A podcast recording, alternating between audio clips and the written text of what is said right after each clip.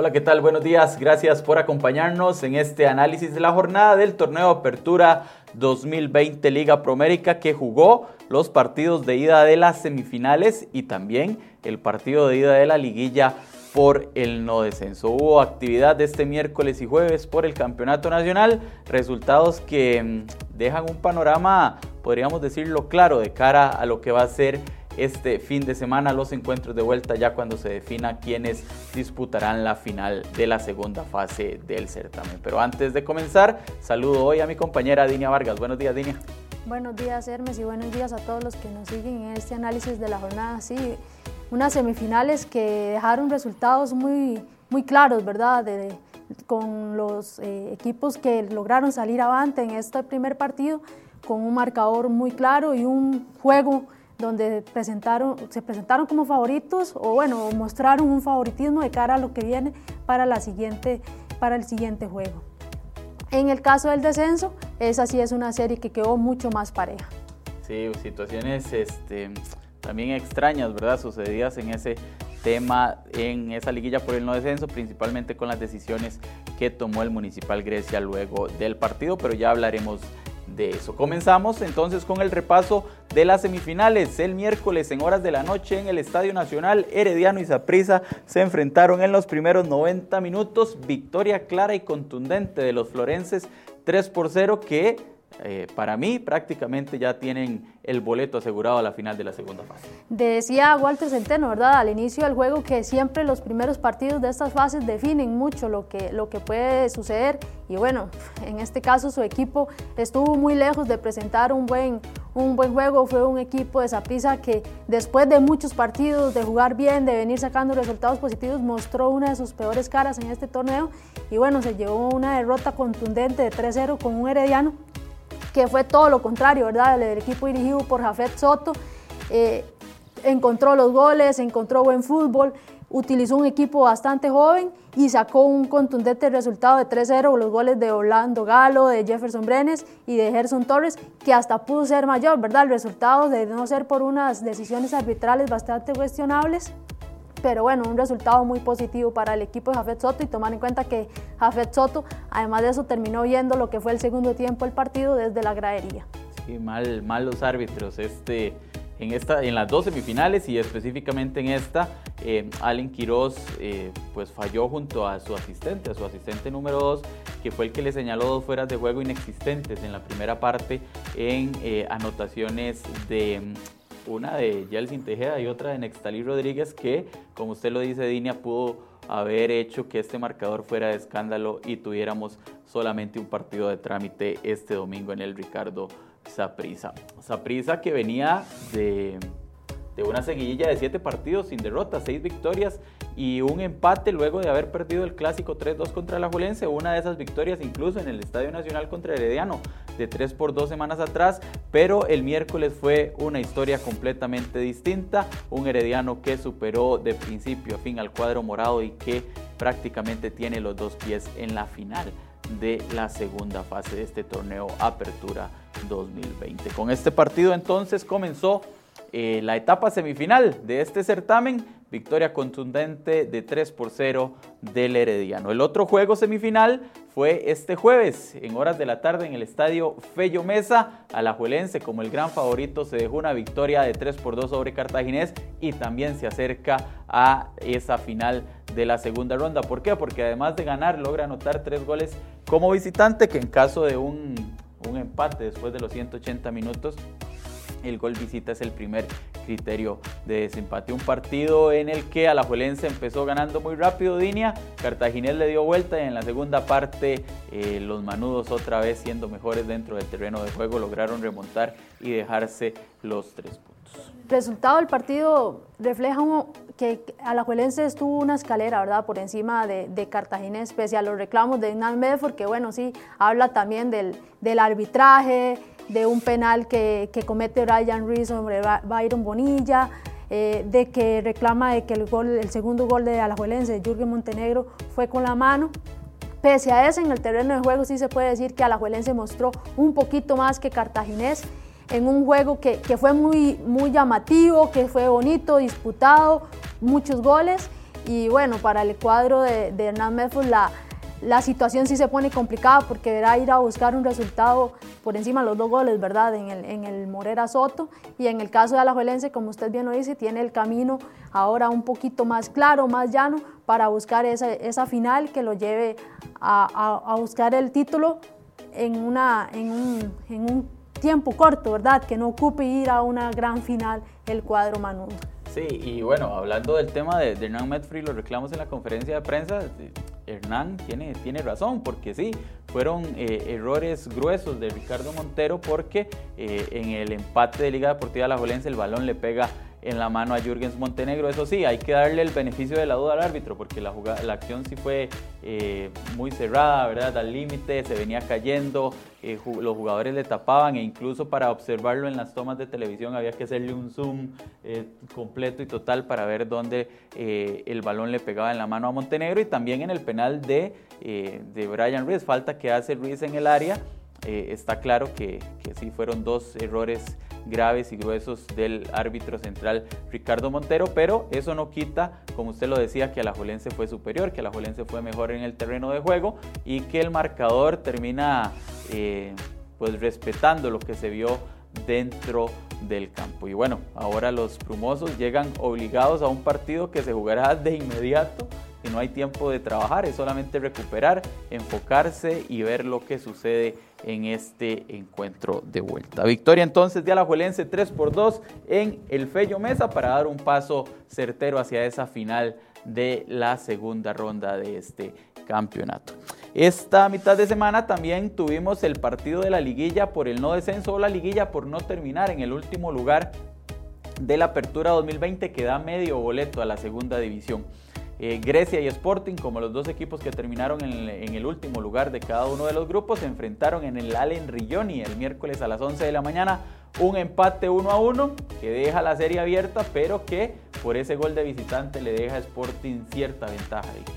Sí, y, y tomar en cuenta todo lo que ha sucedido en Grecia después de eso, porque eh, después de, de, ese uno a uno se vienen cambios, ya se despidieron a Luis Diego Arnáez, el equipo tendrá nuevo entrenador en el banquillo, ¿verdad? Este, para este juego contra Sporting, pero lo cierto es que Grecia sigue mostrando lo mismo que ha mostrado durante toda la temporada, es un equipo que le falta fútbol, que le cuestan los partidos, que le cuesta leer el juego y bueno, al final Sporting saca un resultado, se puede decir positivo para ellos, porque el empate con un 0 a 0 ya estaría eh, salvándose de verdad de, de, ese descenso. En el juego eh, eh, hay que tomar en cuenta que Sporting también juega 45 minutos con un hombre menos porque Randall Rowe, el lateral, el hijo del técnico, sale expulsado y aún así logra aguantar el resultado y hasta estuvo ahí, ¿verdad?, merodeando por un segundo gol, pero al final el 1 a 1 se terminó dejando tablas del juego y dejando todo para lo que viene en este segundo juego del próximo fin de semana. Y situaciones extrañas, como lo decíamos al inicio de Ina sobre, sobre el tema de Grecia, después de este empate 1 a 1, eh, despiden o cesan a Luis Diego Hernández como técnico, un entrenador que ya había estado en el equipo y que lo habían despedido por malos resultados, regresó este torneo cuando se marcha Fernando Palomé que apenas logra una victoria en todo, eh, en todo el certamen y este, lo, despiden a pocos días de, lo que se está jugando el equipo, ¿verdad? No terminar en el último lugar, no tener esa brasa para todo el próximo torneo de ser el, el, el sotanero, el que le ronde el fantasma del descenso y este viernes también anuncian la salida del gerente deportivo eh, Eduardo Torres, que tenía poco tiempo también de estar en el equipo. Incluso hoy a esta hora no se sabe quién va a dirigir al equipo, no, no, no dieron nombres del, posible nuevo técnico, no anunciaron quién se iba a hacer cargo del equipo para este partido de vuelta. Pero bueno, eh, un empate uno por uno que Sporting eh, pues logra, logra rescatar o logra conseguir como visitante y le da esa ventaja para el partido de vuelta. Esos fueron los partidos que tuvimos entonces a mitad de semana y hubo movimiento en la tabla de goleadores con Marcel Hernández con su gol ayer ante Alajuelense, pues sumó uno más, sigue como líder con 13 tantos. Jonathan, eh, Jonathan Moya perdón, anotó también para Alajuelense, suma 10, es el segundo máximo goleador de este certamen, mientras que Justin Daly y Johan Venegas no anotaron, se mantienen en 9, los cuatro jugadores todavía tienen participación este fin de semana. Que tendremos ya, ya mañana, ya este sábado, en horas de la tarde, el primer clasificado a la final de la segunda fase. A las 6 de la tarde en el Estadio Morera Soto, Alajuelense recibirá a Cartaginés Dine, como lo decíamos Em, hace unos instantes sin tiempo de trabajar. Es simplemente hoy recuperar a los jugadores, ver qué tal están, ver cómo quedaron físicamente después del esfuerzo de ayer, tomando en cuenta que eh, jugaron en una cancha que estaba suave debido al, al, mal tiempo que ha imperado en la provincia brumosa en los últimos días. Y bueno, eh, Cartaginés con la obligación, si quiere eh, avanzar a esta final, de ganar eh, por un 2 a 0, por dos goles de diferencia o eh, obligar con un 3-2 a tiempos extra y penales. Correcto, el cuadro de Hernán Medford no tiene un más allá, ¿verdad? De salir a jugarse todo en estos 90 minutos o un poco más en caso de lograr ese 3-2, ¿verdad?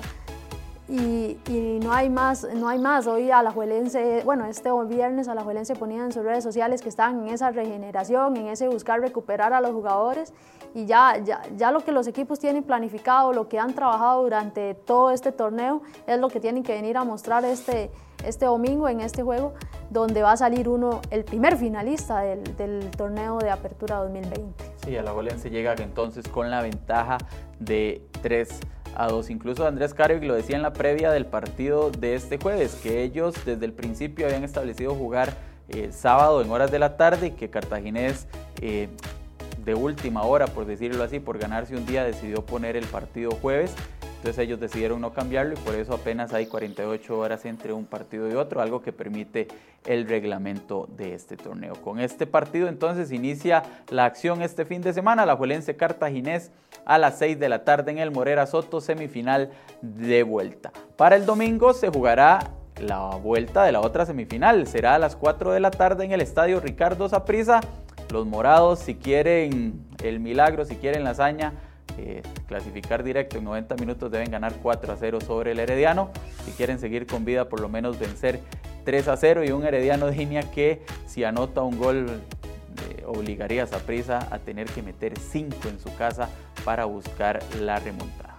Gol de Herediano prácticamente sentencia la serie, ¿verdad? En, el, campo del Ricardo Saprissa. Por ahí anda en redes sociales, ¿verdad? El, yo creo, ¿verdad? De los morados que, que hablaban de, de ese 3-0 para poder alargar la serie, tiempos extra penales. Pero bueno, hay que tomar en cuenta que estas semifinales son diferentes a otras que hemos vivido en otros tiempos porque será en un Ricardo Saprissa que no contará a su público y este es un factor que, siempre ha sido extra para el cuadro morado, que siempre ha ayudado a esas remontadas y vamos a ver qué tal lo hace el cuadro morado, qué tanto logra remontar un, un 3-0 a un equipo que herediano que últimamente ha sido, ¿verdad? Esa, ese equipo que, que le ha complicado, que le ha ganado esas series y bueno, está a punto el club Sport Herediano de la mano Jafet Soto de llevarse una nueva, un nuevo duelo a duelo contra el cuadro morado. Sí, es la sexta vez que Saprissa y Herediano se enfrentan en fases finales desde el 2017.